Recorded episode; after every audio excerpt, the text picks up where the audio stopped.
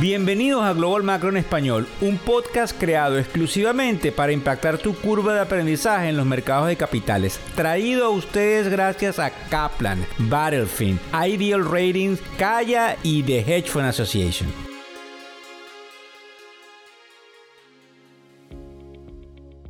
Y como digo yo, se nos pasa el año Así que es hora de revisar metas y empezar a ejecutar, así sea fallando, porque recuérdense que la falla es la única garantía del éxito en el futuro. Y bueno, para los que nos preguntan en la tribuna, es verdad, me tomé unas mini vacaciones en estos últimos días y acá llegamos cargados de buena energía, así como siempre decimos que ya es típico buenas noches, buenas tardes o buenos días, dependiendo de, donde nos estés escuchando y también obviamente dependiendo de la hora en la cual nos estés sintonizando. Pasando a lo que nos interesa, la narrativa en este inicio de la mitad del mes de abril es como diría yo mismo, escalofriantemente confusa. Para que tengan una idea, Hoy tardé demasiado junto con el equipo en sacar lo que sería el newsletter matutino, porque la información es sumamente complicada de digerir y, yo quisiera que, que, entendiéramos que parece que fuésemos a una desaceleración, pero hay una cantidad de indicadores que indican y, esto es lo importante, lo contrario. Entonces hay una confusión importantísima sobre lo que puede pasar, lo que nos impide planificar y predecir, qué es lo que precisamente tratamos de hacer en la tribuna para poder tratar de suplir las inquietudes de todos ustedes. Algo primordial y quiero hacer énfasis acá es que en factoreseconómicos.com no solamente eh, está en el portal todo lo que tenemos, sino que al inscribirse, pues indudablemente de manera gratuita tienen acceso a ese newsletter diario con los titulares de la narrativa que sí ya nos han evaluado en algunos lugares y saben que somos los primeros que tenemos esa narrativa en español. Así que repito con orgullo, yo creo que es importante que se lo traspasen a sus amigos de modo que sus nietos y, y, quizás hijos de esos amigos tengan la oportunidad de ver de primera mano en español lo que sucede y cómo nos impacta. Ahora bien, pasando a lo que vamos a tratar el día de hoy, vamos a hablar de dos temas fundamentales. ¿Qué tan malo estaría el mercado de las oficinas en los Estados Unidos y por qué nos importa? Obviamente desde el punto de vista de bienes de raíces y de real estate. Y vamos a hablar de la caída del dólar que estaría por venir. Digo la caída del dólar para que me entiendan allá afuera,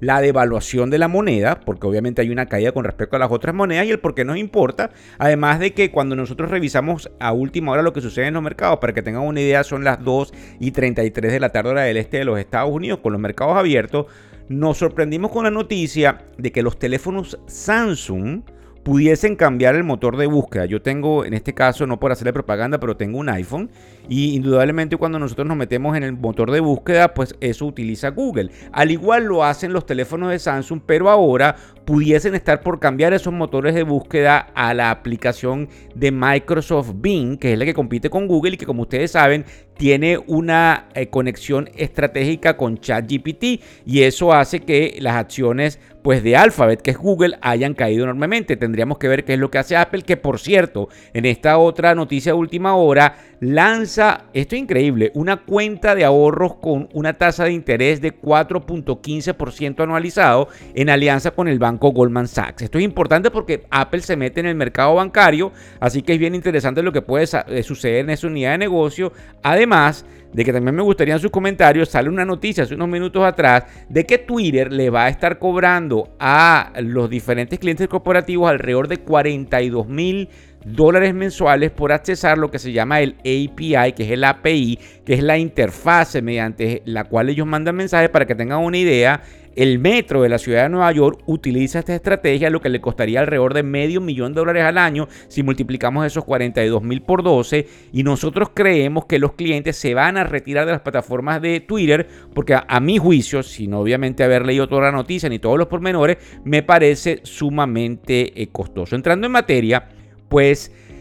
Dentro de lo que sucede en el mercado de las oficinas, nosotros hemos venido escuchando que lamentablemente está bastante mal y que los bancos, que lamentablemente hace unas semanas atrás pasaron por esta mini crisis bancaria con el Silicon Valley Bank, con el Signature Bank y el Silvergate Bank, que como ustedes saben causó un revuelo a, mitad de marzo, pues indudablemente que esos bancos tienen mucho que ver con el financiamiento de esas oficinas. Pues fíjense bien, las consecuencias de esa agitación bancaria, pues indudablemente no pareciera no ser tan malas como se pensaron en unas primeras de cambio. Ahora bien, hay mucho temor por los refinanciamientos que pueden venir eh, eh, a principios del año que viene. También indudablemente una, un cambio en el tema de tasas de interés que como ustedes comprenderán con estos refinanciamientos, pues la gente va a tener que pagar tasas de interés más altas, por lo tanto lo que sería un servicio de la deuda mucho más alto, pues obviamente no podemos eh, descontar el hecho de que hay una gran mayoría de personas que tienen un trabajo híbrido, muchas inclusive trabajando más que proporcional desde sus casas,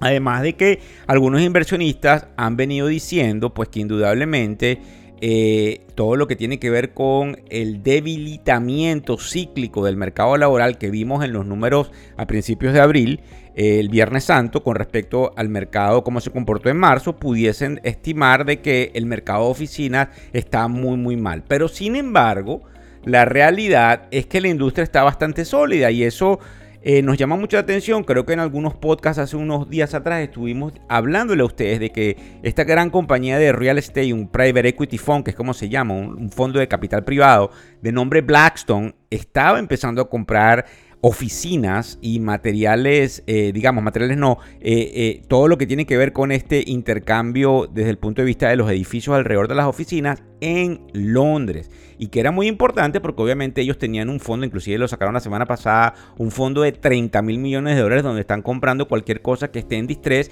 Si ya han empezado a comprar, pues están mirando que probablemente llegamos a un piso. Ahora bien, también desde hace unos días atrás se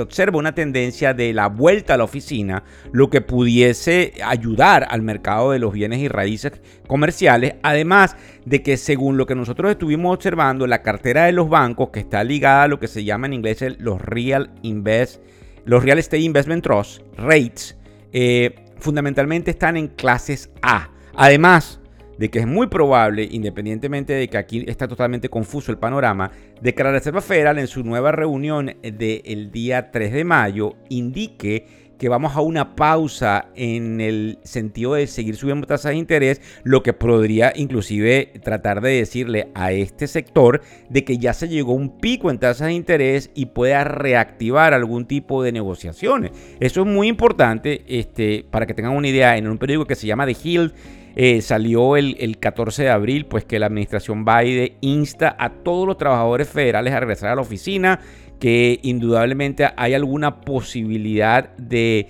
que el pago de lo que serían los trabajadores tenga algún tipo de resonancia con cuántos días pasan dentro de la oficina, algo que salió en el Wall Street Journal el pasado 12 de abril. Como ustedes saben, también el 12 de abril, según un reporte de Reuters, JP Morgan, que es el principal banco del mundo entero, le pide a sus banqueros de alta categoría, lo que se llama en inglés managing director, que regresen a la oficina, además de que indudablemente nosotros creemos que también un reportaje que salió el 13 de abril de Bloomberg, muchas de las compañías de tecnología, que obviamente se pueden manejar de manera remota, le piden a sus trabajadores volver. Y yo creo que esto es una política de Estado y una política de tratar de reactivar ese mercado porque a nadie le interesa que en definitiva haya una debacle que pueda contagiar las otras áreas. ¿Por qué nos importa? Pues indudablemente porque pasando a la segunda eh, fase de esto, en primer lugar nos importa por el hecho de que es real estate y que no eh, debería existir un contagio, además de que es una noticia positiva dentro de todo lo que está pasando en materia de esta confusión económica. Pero también el hecho de que la Reserva Federal, y es el segundo punto que vamos a tocar, pudiese paralizar las tasas de interés tiene a más de uno, eh, digamos, un poco eh, capcioso con respecto al comportamiento del dólar. Entonces yo les voy a tratar de narrar a todos ustedes la realidad para que no crean, como decimos por ahí, en cuentos de sirena. Fíjense ustedes, es, normal prepararse para una caída o una devaluación de la moneda americana y no necesariamente porque China Rusia, Arabia Saudita y Brasil están tratando de socavar las bases del dólar, aunque esto obviamente tiene alguna presión. Es importante que se están transando materias primas en otro tipo de monedas y esto es interesante. Ahora también hay una relación con respecto al Bitcoin, para los que me están escuchando, que puede pasar con respecto al dólar. Fíjese bien, cuando yo bajo las tasas de interés o las mantengo, el dinero que se había venido de otras nacionalidades a dólares, porque el dólar estaba subiendo tasas de interés y una moneda muy fuerte y es la moneda de referencia a nivel mundial, pues había venido inyectando una cantidad de posibilidades de permanecer en el sistema. En la medida en que yo paralizo tasas de interés o las recorto, el dinero vuelve a su lugar de origen, es decir, hay una repatriación hacia esos países, bien sea en Europa o en la América Latina, porque normalmente entonces viene una revaluación de esas monedas en cuestión, para que tengan una idea. Esto favorece enormemente a las compañías americanas que exportan, porque entonces hay más poder de compra dentro de los foreign national, que serían los mercados internacionales que demandan pues los que serían los productos americanos. Esto favorece a las compañías que están en el Standard Poor's 500, que es el índice más representativo del mercado, además de que eso pudiese favorecer al Bitcoin, porque el Bitcoin tiene un semblante de una descentralización financiera y que indudablemente el dinero pueda moverse más que proporcional hacia allá. Recordemos que a la calladita el Bitcoin que vino cayendo durante eh, finales del año pasado ha recuperado una cantidad enorme y ya se ubica por alrededor de los 30 mil. Eso también en consideración para todos los que están en Europa de que el euro que está parado hoy en 1.09 dólares por euro pueda una vez que se ubique por encima de 1.10 que está prácticamente allí subir a 1.17 es decir seguir devaluando la moneda americana y llegar hasta 1.24 en algún momento probablemente en el 2023 lo que obviamente es sumamente positivo para Europa y por ello tengo inclusive a un gran amigo eh, de nombre Julian Bridge que es el, el fundador de la compañía MI2 Partners, que es una estratega global macro de mucha trayectoria, diciendo pues sorpresivamente, de que él cree que el IBEX 35, que es el índice de la Bolsa de Madrid, pudiese subir considerablemente. Además, también para ponerles a ustedes dentro de todo este proceso de debilitamiento del dólar, eso también debilita en términos reales la deuda americana, a lo que favorece obviamente al gobierno americano, que en definitiva también está observando todo lo que puede estar sucediendo con la deuda, que es bueno, como diríamos por ahí, una palabra que no, no, existe en el español, pero que realmente la entendemos, que es una deuda trillonaria. Para que tengan una idea, el mercado está, eh, como diríamos nosotros, en una línea recta. El Standard Poor's 500, el Nasdaq y el Dow Jones a las 2 y 42 de la tarde hora del este de los Estados Unidos. Veamos un momentico cómo está el general, porque obviamente el general es el bono a 10 años que nos marca estar en alrededor de 3.59, 3.60% a 10 años anualizado. Y también es interesante que le prestemos atención al oro porque ha tocado la barrera de los 2000 y hay algunos que indican que esto se puede mover considerablemente dependiendo de estos cambios que haya en materia de tasas de interés con respecto al dólar. Así que el mercado sumamente confuso, las noticias no son totalmente negativas, más bien hay noticias positivas en la economía americana, pero que lamentablemente de ser tan positivas, pues seguirían la tendencia en el Banco Central de subir tasas. Así que esperemos a ver lo que sucede en las próximas semanas. No hay muchos catalizadores, vamos a tratar en el próximo podcast de, total, de tocar cuáles serían esos catalizadores y de entrever por dónde debería ir el mercado de capitales, que es en definitiva cómo a ustedes los puede afectar directa o indirectamente. Muchísimas gracias por seguirnos, muchísimas gracias por hacerse partícipes de ese newsletter donde les llega toda esta cantidad de información y en definitiva de hacernos todas las preguntas a través de todas y cada una de las redes de distribución y de las redes sociales en donde nos presentamos. Muchísimas gracias. El podcast Global Macro y de Factores Económicos ofrece una visión global de los mercados de valores y dicho análisis es producto de la compilación traída por diferentes fuentes de investigación de mercados institucionales. Por motivos y declaración regulatoria, este podcast no debe ser interpretado como una recomendación precisa en inversiones, bien sea en productos y o vehículos financieros. Y además, sugerimos consultar con su respectivo sector particular de inversiones o su equivalente en caso de suscitarse cualquier duda que pudiese derivarse de nuestra fuente informativa. Este podcast es narrado por Víctor Hugo Rodríguez, quien es un conocido profesor y comunicador financiero, cofundador de la plataforma educativa ilafin.com. Muchas gracias.